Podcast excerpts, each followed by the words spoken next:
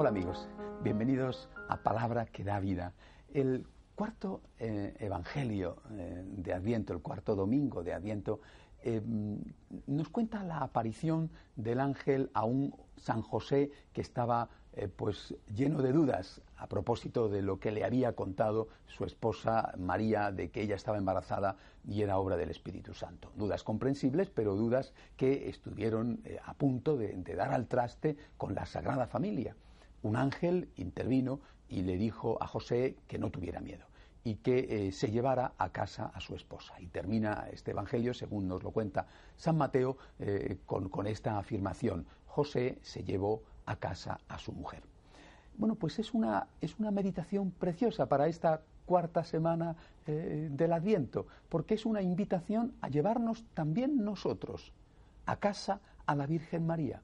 Piensen ustedes en que María es la gran protagonista del Adviento y piensen en, esta joven premamá, embarazada, a punto ya de dar a luz, y que es como ella, María, es como el envoltorio maravilloso que contiene dentro el regalo. El regalo es Jesús y el envoltorio maravilloso es la Virgen María. No podemos pensar en coger el regalo si no cogemos también el paquete que lo contiene. No podemos despreciar el envoltorio porque queremos quedarnos solo con el contenido. Si nosotros despreciamos a María, estamos despreciando lo que María lleva dentro. Aquella orden del ángel a José, no tengas miedo y llévate a María a casa, llévate a tu esposa a casa, es una orden que nos sigue dando el ángel a cada uno de nosotros. No tengas miedo en amar a la Virgen. No tengas miedo en llevarte a María contigo a tu casa.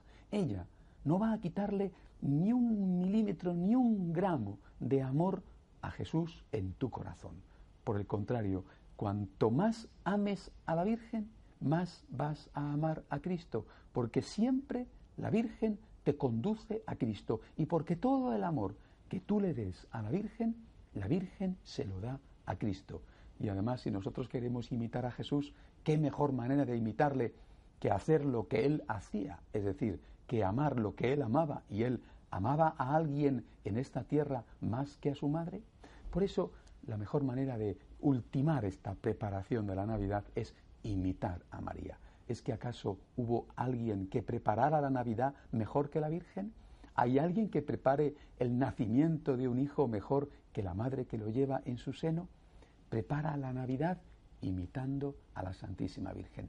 Llena tu vida de esos detalles de amor.